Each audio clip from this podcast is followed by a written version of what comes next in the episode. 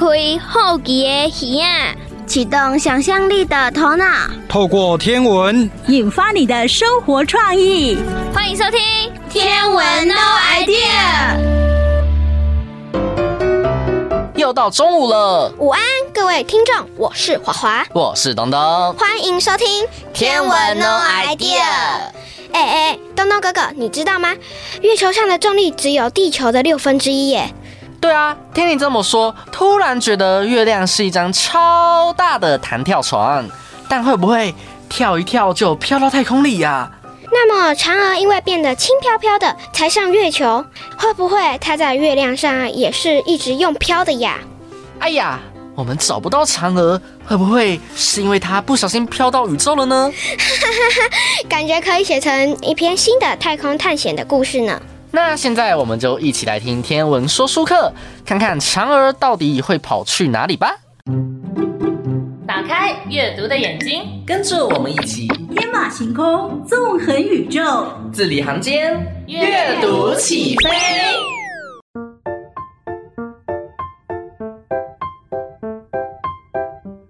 美瑶姐姐，今天我们要看的这本书很有趣哦。嫦娥奔火星？咦，嫦娥要搬家了哦？答对了。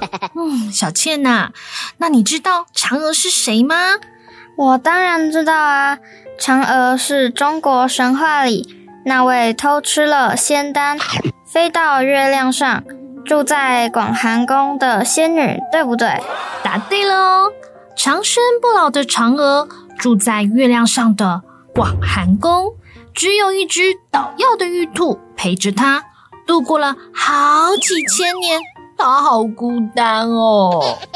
随着人类的科技进步，这几年偶尔有太空船经过月球，但却没有人发现嫦娥。哈，那嫦娥一定很伤心啦。对啊，终于有一天。有一艘太空船登陆了月球，还带来了一批又一批的人群。他们远远就看到了嫦娥。这群地球人开心地跟嫦娥打招呼。他们不敢相信，原来月球上真的有嫦娥耶！嫦娥一定很好奇，为什么他们会突然想到要来月球呢？没错。这些地球人七嘴八舌地说啊，因为地球上的人越来越多，马路上的车也越来越繁忙，连万里长城都开始塞车了呢。房子盖得再多再高也不够住，所以人们就想到了。搬家到离地球不远的月球啦！哎，那嫦娥过了那么久，终于有人来和她作伴，哎，她一定很开心吧？没错，月球一下子就热闹起来。他们还邀请了嫦娥当他们的邻居呢。对呀，小青，你看哦，在这一夜里呀，月球上被人们盖了一座又一座的城市。月亮变得好热闹哦，嫦娥还带着芋头去逛街耶！哎，这也太可爱了吧！他们去了动物园，但是这些动物都不会动，不会动的动物，哎，那也太无聊了。嫦娥和玉兔又去了花园，但是那里全是塑胶花和塑胶树，假的花和树，那一点也不自然。嗯，我也不喜欢呢。嫦娥走在新建的道路上，冲过来的车子对着嫦娥巴巴的按着喇叭，害嫦娥摔了一大跤。哈，是哦。那嫦娥看到她住了那么久的月亮，现在和以前完全不同的景象，我想啊，她现在的心情一定很失望。对啊，嫦娥想起。他以前在地球上看见的美丽树林和那些可爱的动物，为什么不见了？还有人们没有来月球之前是多么干净和安静啊！哦，美瑶姐姐懂了，原来这就是嫦娥想要搬家的原因啊！对啊，那天晚上，嫦娥就把她的毛笔给拿了出来，用漂亮的书法写了一信给人们，告诉他们他心里话和为什么要搬家的原因。可惜啊，嫦娥所使用的文字太古老了，现在的人已经没有人看得懂。所以永远也没有人知道嫦娥为什么要搬家呢？哎，小倩，你看哦，这个故事的最后，嫦娥带着玉兔和广寒宫一起搬家到了火星耶。其实我觉得很奇怪，为什么嫦娥要搬到火星去？如果是我啊，就搬到远得要命的天王星去。你说的也蛮有道理的耶。我们人类啊，也要思考。虽然科技进步，让我们的生活更便利，但过度使用塑胶制品，过度的开发，造成环境的污染和脏乱。怪不得有一句话：不要让嫦娥笑我们脏，说的就是像书上这样啦。今天这本《嫦娥奔火星》很有创意。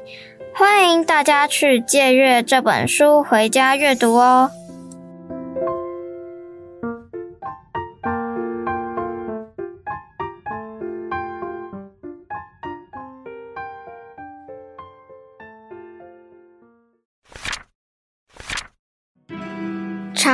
奔火星，你听说过我吗？我是中国神话里那位吃了仙丹，飞到月亮上的嫦娥。我已经孤单单的住在月亮上好几百千年了，只有玉兔陪伴着我。偶尔看见太空船经过，却没有人看到我。我多么希望有人来和我说说话，陪我玩啊！真的。有一天，太空船带来了一批又一批的人群，我好高兴看到这么多的人。一位老先生也很惊讶地大声说：“看，那不是神话中的嫦娥吗？没想到它真的存在。”先生，为什么你们会突然想到月亮来呢？我好奇地问。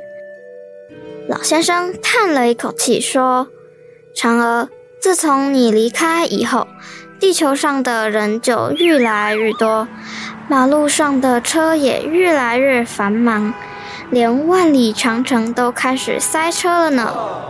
房子盖得再多再高也不够住，人们就想要搬家了。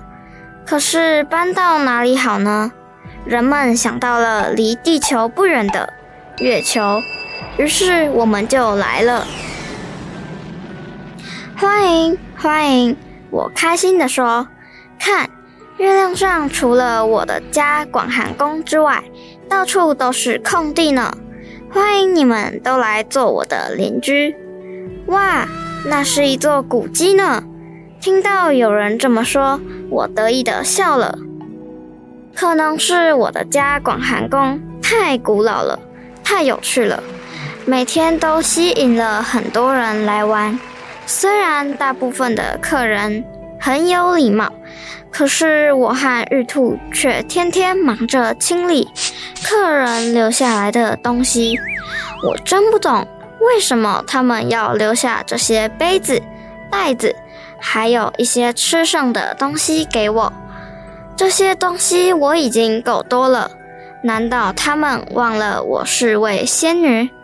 要什么就有什么吗？过了不久，人们围着我的家盖起了一座城市，还在我家后院完成了一座游乐场，时常吵得我无法好好睡觉。有一天，我带着玉兔去逛街，发现了月亮变了好多，有商店、街道，还有我最不喜欢的车子。因为他们总是突然从角落冲出来，吧的一声吓了我一大跳。来到一个地方，上面写着“动物园”，我好高兴哦！我好久没有看到地球上那些美丽的动物了。可是我看了很久，才发现，咦，这些动物怎么都不会动呢？走出了动物园，是一片花园，可是里面的花和叶子都是硬硬的，和我记忆中的不太一样。有人告诉我，那是塑胶做的，真奇怪，为什么要用塑胶做花和树呢？怎么会这样呢？我低头想着，冲过来的车子突然叭叭的叫，我吓了一大跳，摔了一跤。回到家里，我想起了从前在地球上美丽的树林和动物为什么会不见呢？还有人们还没来之前，月球是多么干净和安静啊！我是不是又该搬家了？该搬到哪里好呢？我想到了离地球和月球都不远的火星。那一夜，我提起了毛笔，用漂亮的书法写了一封信给人们，告诉他们我心里一些话和为什么要搬家的原因。第二天，当人们又要来参观嫦娥的家时，轰的一声。嫦娥带着广寒宫起飞了，她从半空中丢下了那张写给人们的信。正当嫦娥带着广寒宫越飞越远的时候，人们抢着看嫦娥留下来的信，却没有人看得懂，因为那是用古老的中国书法写的。不少人抬起头看着天空，心里想着。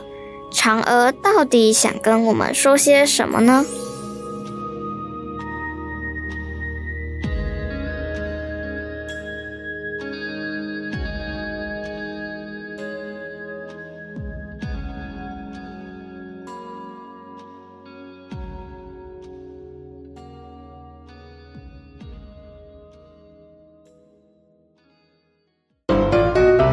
花花，假如动物们突然变得和我们一样聪明，你觉得动物们也要和我们一样遵守各种规则吗？就像是动物方程式那样吧，动物们应该也要遵守法律伦理。回答的不错诶，从以前就有很相似的问题哟，现在只是换成了 AI。这的确是个难题，而且这也成为好多电影和故事的题材哟。今天妹妹会讲到更多面向，让大家一起多元思考哦。那我们一起来听《天文妹妹养成记》，跟着妹妹一起从零开始学。妹妹妹妹妹妹妹妹妹妹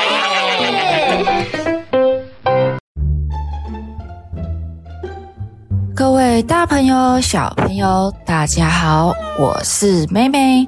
欢迎收听《天文妹妹养成记》。这一次，我想跟大家分享妹妹的阅读探索宇宙，探索宇宙过程中最单纯的问题里，不免俗呢。妹妹便开始胡思乱想啦，便想起曾经看过一篇关于探索外太空的八个伦理问题。今天呢，妹妹就针对几个问题来说说自己的想法吧。那我们就开始喽。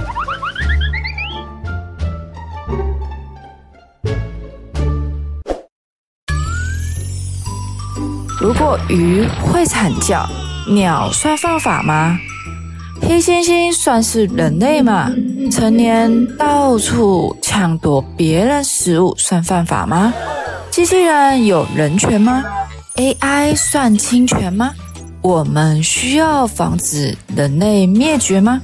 其实这些问题都没有绝对的答案哦。但是我们人们有规定既有的解答，所以你会有很多直观的回应：犯不犯罪、修不修法、白纸黑字、电脑打字、大小印章，皆是人们所制定。既然是我们人类规定。当然，我们就必须要遵守嘛，因为我们是人类，我们都希望享受行星科学的成功成果。但是，我们是否应该关心宇宙如何影响我们人类呢？妹妹的想法是，我相信绝大多数的人不太会主动关心，包含妹妹也是哦。因为我们平常光要照顾自己和身边的人就已经忙翻了。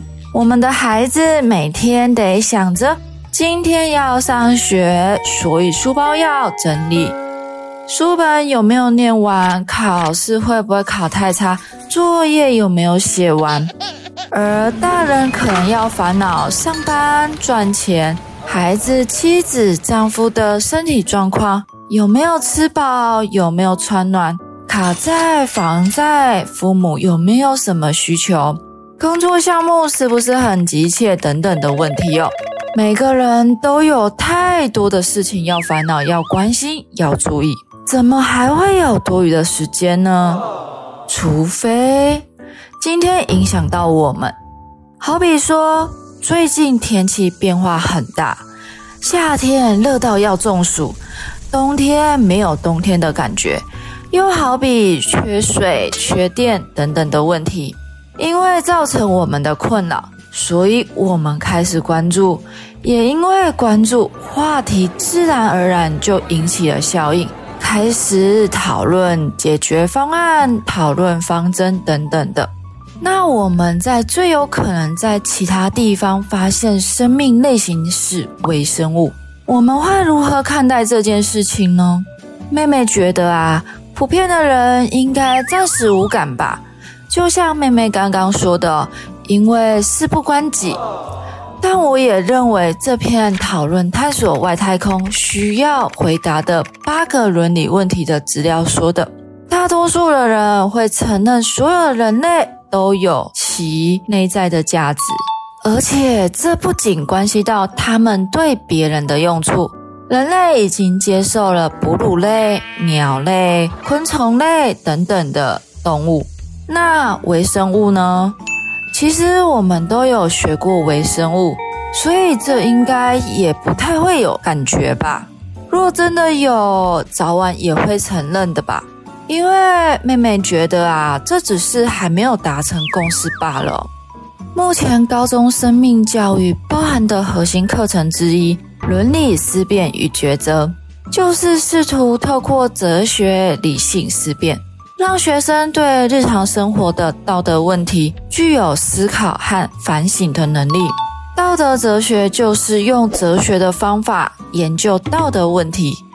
日常生活中，我们有许多道德要求，譬如说不应该说谎，不应该伤害任何人，应该遵守承诺等等的。父母在教育子女的时候啊，常常会希望子女将来成为一个诚实、正直、善良的人，而不会期待子女将来长大成为一个杀人放火啊、打劫啊的坏蛋嘛。这些都是一般生活中常见的道德标准哦。但是为何不应该说谎？为何要成为一个善良的人？虽然一般家庭的父母可能会对道德教训提出了一系列的理由，然而他们所提出来的理由有时候不够完整、不够充分。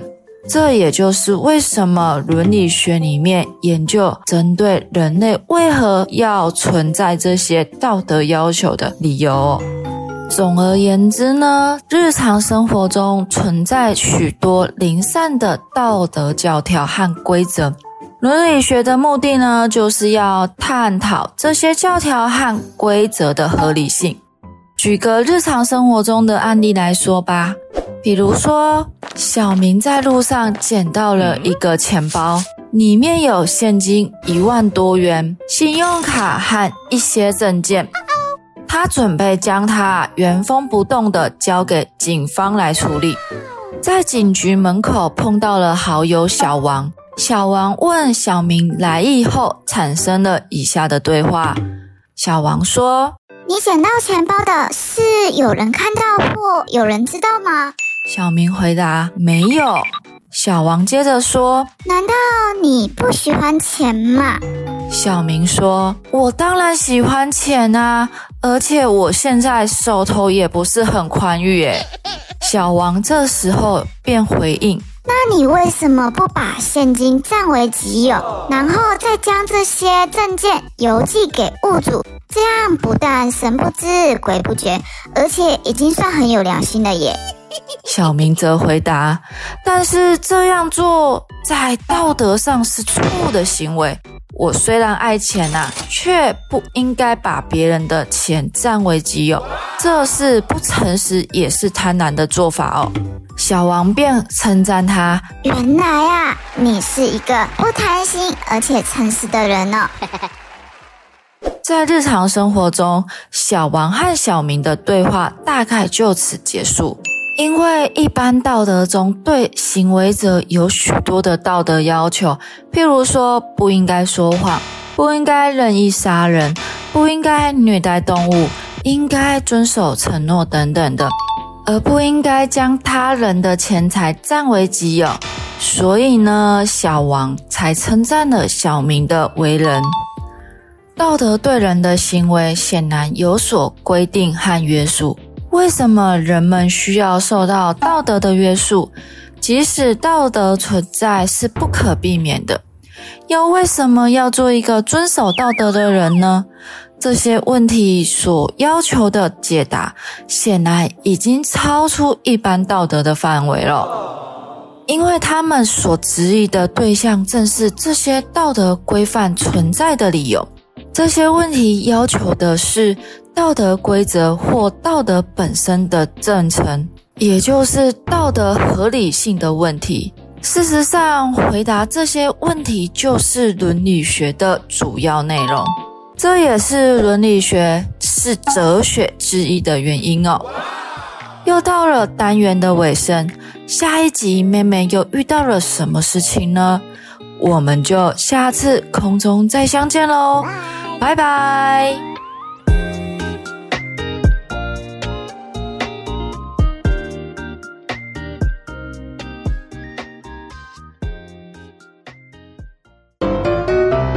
光线真的好神奇哦，能变出彩虹，也能让天空变颜色。那你知道光还能分成可见光和不可见光吗？有听过，但不是很了解耶。简单来说，我们眼睛能看见的一切颜色，都是可见光的功劳哦。原来如此。想要更了解光吗？那就先来学学怎么观察到光好了。哦，看来现在是天象探索家的石头哥哥出场的时候喽。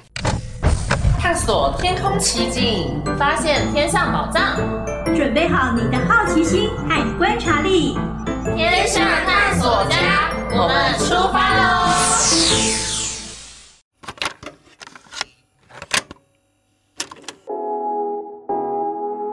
欢迎收听《天象探索家》，我是喜欢看澎湃天空的石头哥哥。在每一集中啊，我都跟大家一起探索一个在天空发生的特殊现象。当这些天空现象发生的时候，我们除了可以看热闹以外，也能够看出门道哦。那么今天呢，我要跟大家一起探索的主题是太阳光线看得见。呵呵，我想啊，应该又有人举手说：“石头哥哥，那个每天啊，太阳出来的时候，我们啊都会看到所有的东西都被太阳光照亮了，所以啊，我们本来就应该看得到太阳光啊。”嗯。这样子说啊是没有错的，不过啊，这时候我们看到的是东西反射太阳光变亮的时候，并不是啊真正的看到这个太阳光哦。那么今天啊，石头哥哥要跟大家分享的是，在某些特定的时候，我们啊就会看到这样一丝一丝的阳光。就像从手电筒照出来的光线一样，一束一束的，一条一条的，也很像呢。我们在画图的时候，我们会画一个太阳，然后从太阳的地方射出一条一条的光线。我想啊，说到这里，应该就会很想起来哦。有时候啊，我们在早上呢，太阳刚升起来不久，如果这时候天空呢有一些厚厚的积云，而这时候太阳光呢就从这个云缝的地方照射下来的话。这种现象啊，感觉上呢，就好像天神要下凡一样，好像背后呢有一道一道的金光照射下来，所以啊，有人称这种光线就叫做耶稣光。当然，也有人称它为云系光，因为啊，它就是从云的缝隙照射下来的太阳光线。那么，其实只要是白天的天空有大致布满了厚厚一团一团的积云，而太阳啊刚好从这个云缝的地方让太阳光透下来，就会形成云系光哦。所以啊，不一定是要在早晨的时候才可以看得到。那么，除了云层会造成云系光以外，如果我们今天到森林里面，刚好呢，这时候森林里面的水汽比较多，有一些雾茫茫的云雾，而这时候啊，也刚好太阳从斜斜的方向照入树林，那么就会让这个阴暗的森林呢，显得有一道一道的阳光。这样的景色啊，往往也会让人家觉得既神秘又庄严，似乎啊，好像有小精灵呢，要从森林的某一处跑出来一样呢。那么，除了往下照的云系光以外，还有一种太阳光呢，是由下往上照的。通常啊，是在日出或者是夕阳西下的时候才会看得到。那么，我们以日出来举例好了。当日出的时候啊，如果靠近地面的地方刚好有一道云层遮住太阳，而这时候啊，太阳往上照的光线只有一部分呢被云层遮住，剩下的一部分呢就穿透云层照向天空。那么刚好这时候的天色还是灰暗的，我们啊就可以看到一道道往上射出来的光线，就好像扇子一样向外放射。所以像这种光线呢、我们就称它为霞光，也就是晚霞的霞。那么如果是黄昏的话，当太阳要从西边落下去的时候，如果这时候西边有云层遮挡，也有可能产生霞光哦。所以啊，霞光是清晨。和傍晚才可以看得到的景象哦。下次呢，如果你看到霞光的话，除了欣赏在太阳方向的光线景色以外，其实你也可以试着往太阳的相反方向去观察。因为啊，如果霞光很明亮的时候，你应该会在它的相反方向看到所谓的反霞光，也就是啊，在太阳的另外一边，你也会感觉到有一道一道的光线从地平线上面放射出来。那么，如果天气状况良好的话，而且呢，天色比较暗一点的话，你甚至啊可以看到霞光跟反霞光的光线是串联在一起的。这个啊就好像是在鸟笼里面看到铁丝包围着我们一样。那么，除了云系光跟霞光以外，还有一种光啊，就是季节限定的光线景象。这个啊，我们称为黄道光。因为啊，它只会出现在秋分跟春分前后这几天而已，所以最近呢就快到秋分日了。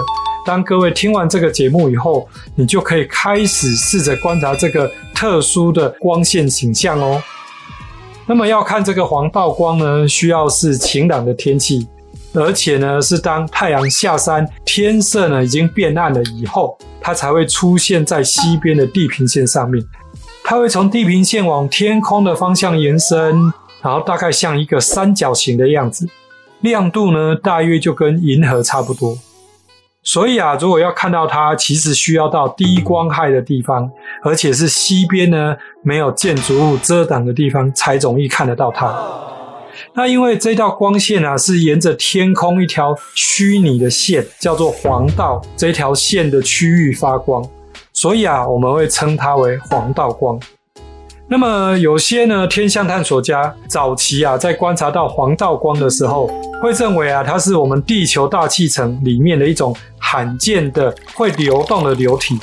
那因为这个流体呢，大部分散布在地球的赤道附近，所以当春分或秋分的时候，太阳直接照射到赤道地区，这时候啊，这种特殊的流体。就会反射太阳的光线，因此啊，产生黄道光这种现象。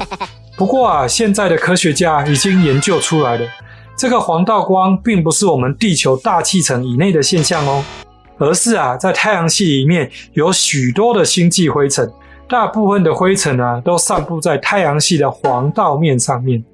那什么是黄道面呢？就是啊，行星绕着太阳运转的一个虚拟的平面。那由于这些呢星际灰尘大部分呢都散布在黄道面上面，所以当春分、秋分的时候，太阳直射在赤道，那么地球的赤道这时候也跟黄道面是在同一个平面，这时候从地球上面就可以看到比较多从这个星际灰尘散射出来的太阳光，这种感觉啊就很像我们下午的时候在教室里面扫地，那么如果有光线啊从窗外照进来。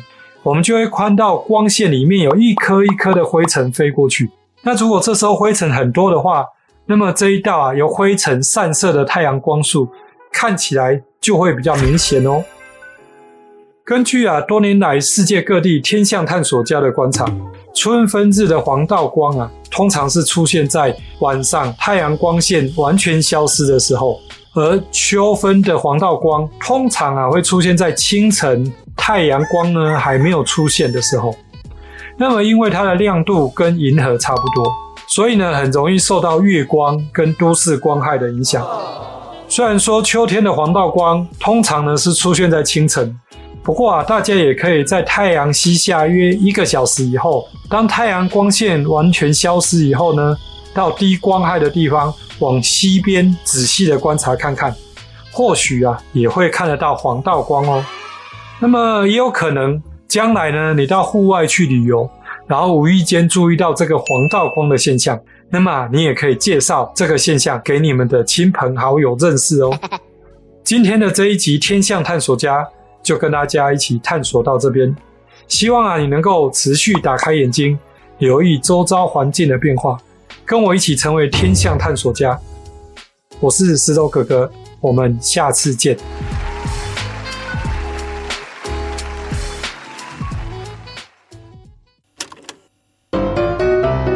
呦，作文好难写哦！我来帮点忙好了。嗯，你可以用一个事物形容另一个东西啊。比如呢？比如我就像一朵玫瑰，美丽却带着荆棘，觉得怎么样？不予置评。啊，像是月亮代表我的心，也属于这种用法吗？没错，反应很快诶。不过同一个事物有很多面向和意义。要仔细想想它们之间的关联哦。对啊，光是月亮有好多含义和联想哦。那我们一起搭天外时光飞船去听听长辈们的想法吧。星星、月亮、太阳，让你想到什么呢？阿公阿嬷小时候也是这样想的吗？嗯，让我们搭上时光飞船，一探究竟吧。各位大朋友、小朋友，大家好。欢迎搭上天文的时光飞船，我是笑笑。我们每一集节目单元都会邀请到一位社区的爷爷或者是奶奶哦。我们要透过天文的话题来聊一聊，看看他们小时候跟我们现在有什么不一样哦。社区据点除了请我们很多专业的老师来教长辈运动之外呢，其实开放卡拉 OK 给长辈唱歌，也是长辈最喜欢的一件事哦。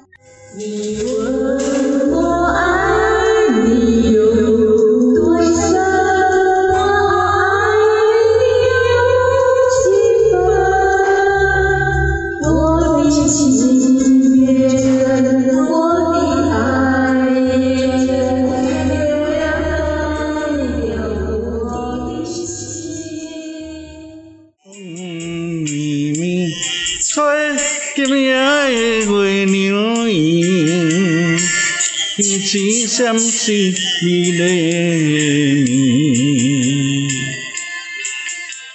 爷爷你好，哎你好，哎，哎林爷爷，你今年几岁？八十二岁，八十二岁哈，啊你拢有来遮，咱这个这算新港嘛？新港嘿，这新港大潭嘿，啊咱这办这个咱咧发展也会吼，啊一只叫一挂人吼，啊一只。叫遮老人来吃吼，啊有伊迄个那运动诶，那一只咧运动啦，唱歌啦吼，啊报名帮会校啦吼，啊志刚老师较我一只咧做遮老人的班长，一只照顾遮老人啦吼，啊伊即马遮老人来。来遮少落食要几十担啊，八九担啊，嘿。咱遮已经办足侪年啊，太侪年啊，吼。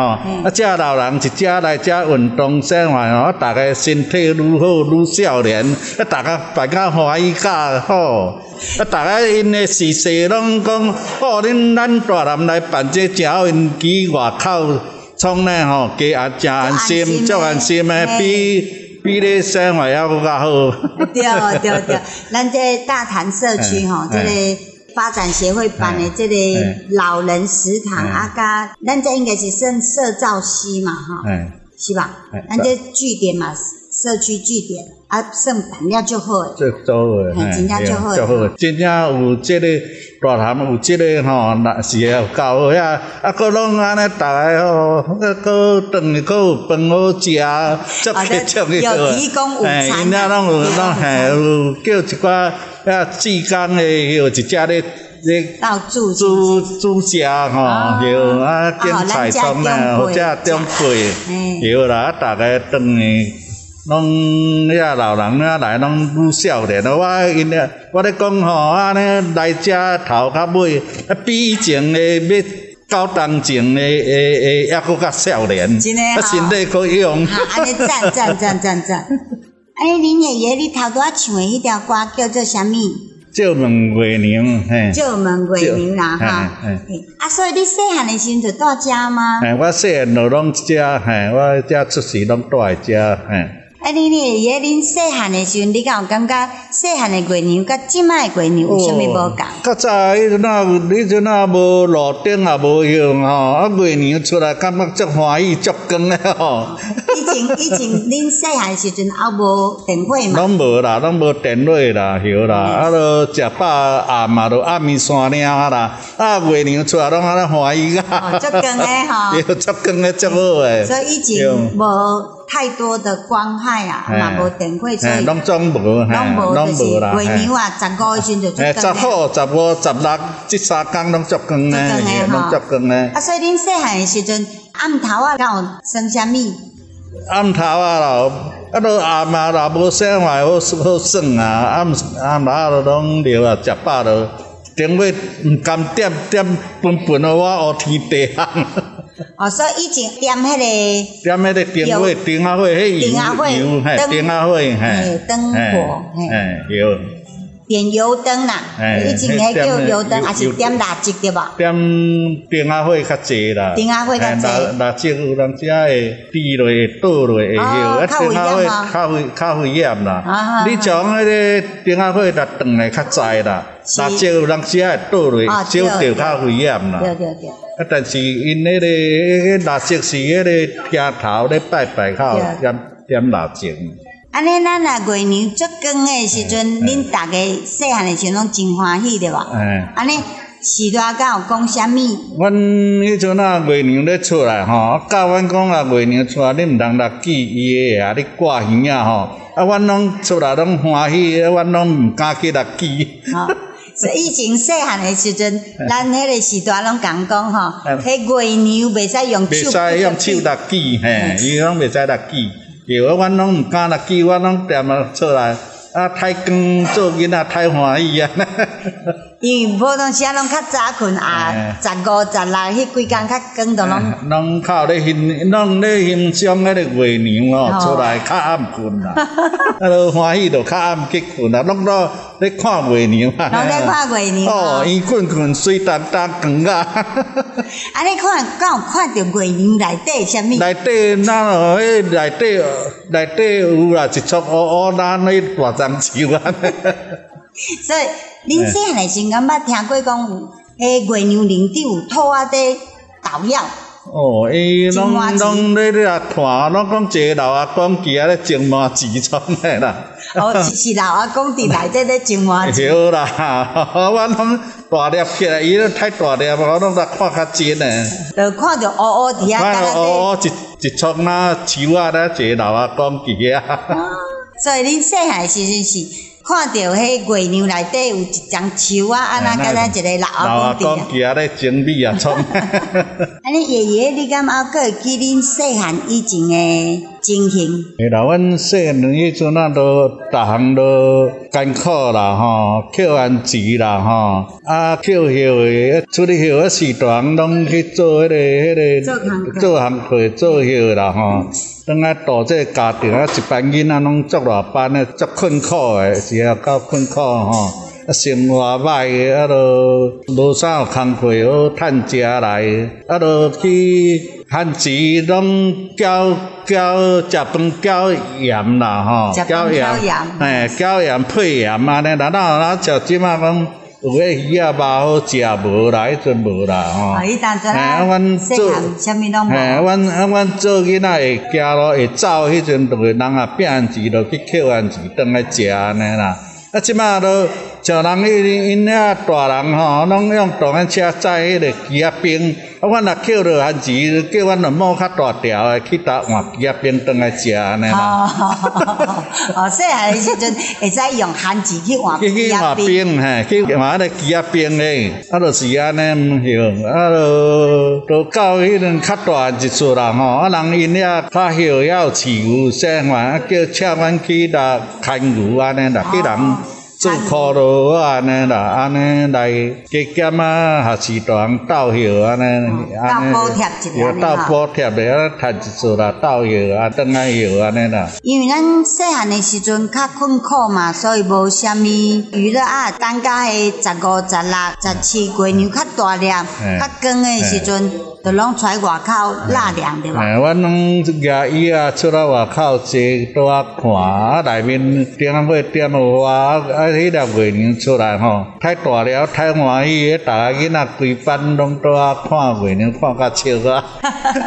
因为以前是点灯仔火嘛，点灯仔火，嘿啊月娘，啊月娘出来时阵，恁阮拢野伊啊出来外口看月娘，野伊啊出来咱迄个凉亭啊呀，哎外口迄个迄个外口较早外口都无像即摆讲拢有阿妈头装诶，较早拢涂，啊较早拢涂，哎啊拢涂当时啊嘛。拢枝仔叶，伊也枝仔济，无较早因为较早诶人吼，啊散啊涂外口拢有饲仔鸡啊啊生坏啊，拢放野拢放啊迄个鸡屎，啊野细条伊也加加上去济着鸡屎，啊鸡只伊也拢啊济，啊看迄落月娘拢差不多十五十六足光诶，啊足爱拄啊看迄啊月娘安尼，都啊无都拢着啊，无啥物啊无月娘也无出来，阮拢暗暝散了囡仔。啊，囡仔落迄阵啊，较无胆，较会晓诶，啊，袂出来，会较会惊呢。啊，看到月娘足大了，足欢喜。足大了，足欢喜诶，啊，坐倒啊，拢算了较暗，看了较暗。看了较暗。对啊，暗暝山了吼，啊，着搁点我内面外口暗暝山了，啊，着较早困安尼啦。啊，迄几工啊，拢较晚困啊。了解了解。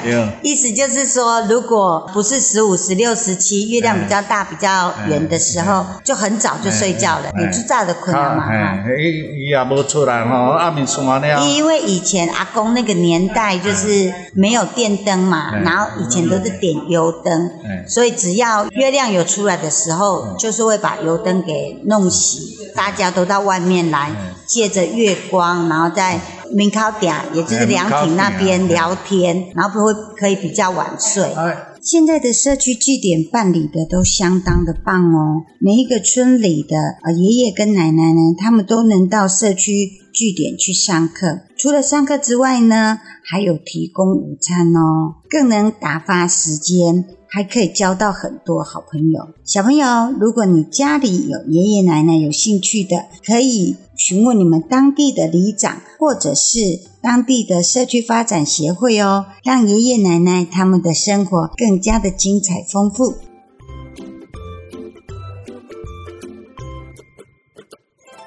东东哥哥，其实我早上也有常常观察太阳光耶，太阳光洒落到我的房间的画面真的很漂亮啊！想不到华华有浪漫的一面哎。又到节目的尾声了，每周一和周二都要收听《天文 No idea》哦。加入节目赖官方账号小老鼠 Astro No idea，也能快速收听节目和参加有奖征答活动。看 YouTube 频道《侏罗城的星空》，还有机会看到幕后花絮哦。记得周一和周二中午十二点要准时收听《天文 No Idea》。我们下周见，拜拜。文化部影视及流行音乐产业局补助直播。